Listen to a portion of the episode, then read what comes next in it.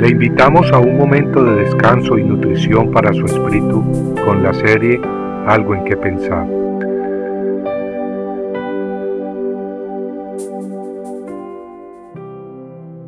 Y la sangre os será por señal en las casas donde vosotros estéis.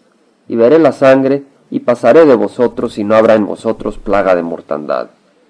Éxodo 12:13 Pascua en el idioma hebreo se dice Pesach, que proviene del verbo saltar, brincar.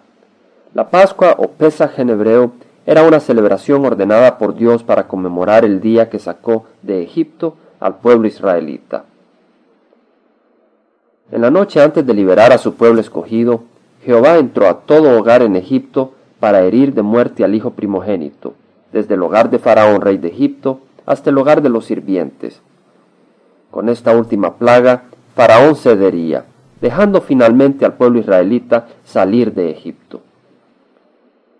Si bien la destrucción entró a toda casa en Egipto esa noche, los hogares de los israelitas no fueron tocados.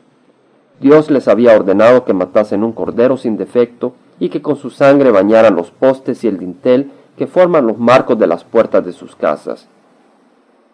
Cuando el destructor entró a medianoche a los hogares de Egipto, se fue de paso, es decir, se brincó a aquellos hogares donde el marco de la puerta estaba cubierto con la sangre del cordero. De ahí pues la palabra Pascua, o Pesach en hebreo, que viene de la palabra saltar, brincar. Este pasaje de la Biblia es hermoso y lleno de significado. Su cumplimiento lo encontramos en Jesucristo 1500 años después. Juan el Bautista identificó a Jesucristo como el Cordero de Dios que quita el pecado del mundo. Así como el Cordero de la Pascua tenía que ser un Cordero sin mancha ni defecto, Jesucristo era perfecto, sin mancha ni pecado. Así como el Cordero de la Pascua fue sacrificado para la salvación de muchos, así Cristo, el Cordero de Dios, fue sacrificado en la cruz para que quienes creyesen en Él, aceptando su sacrificio, tengan vida eterna. Aquellos que en Egipto creyeron y sacrificaron el Cordero, cubriendo el marco de la puerta de sus casas con la sangre del Cordero, fueron protegidos de la destrucción divina. De igual manera, quienes hoy en día creen, protegiéndose con la sangre de Cristo, escaparán el juicio divino que viene sobre los habitantes de este mundo. Notemos que quienes son salvos no son aquellos que tienen una gran lista de obras buenas en que van a gloriarse, la cual esperan presentarle a Dios en el día del juicio. La verdad que ante la justicia y la santidad de Dios nadie, fijémonos bien, nadie podrá vanagloriarse en sí mismo para convencer a Dios que lo deje entrar al reino celestial. Quienes en lugar de vanagloriarse en sus obras, se vanaglorían en el sacrificio de Cristo en la cruz y su amor por nosotros, ellos sí podrán entrar al reino de los cielos. El requisito es aceptar el sacrificio de Cristo como pago por nuestros pecados.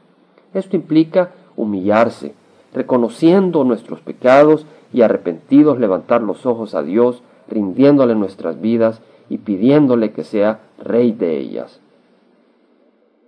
Compartiendo algo en que pensar, estuvo con ustedes Jaime Simán.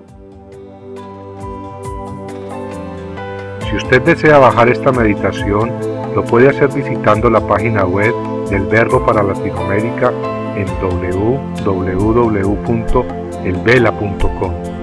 y el Vela se deletrea E L B de verdad E L A, donde también encontrará otros materiales de edificación para su vida.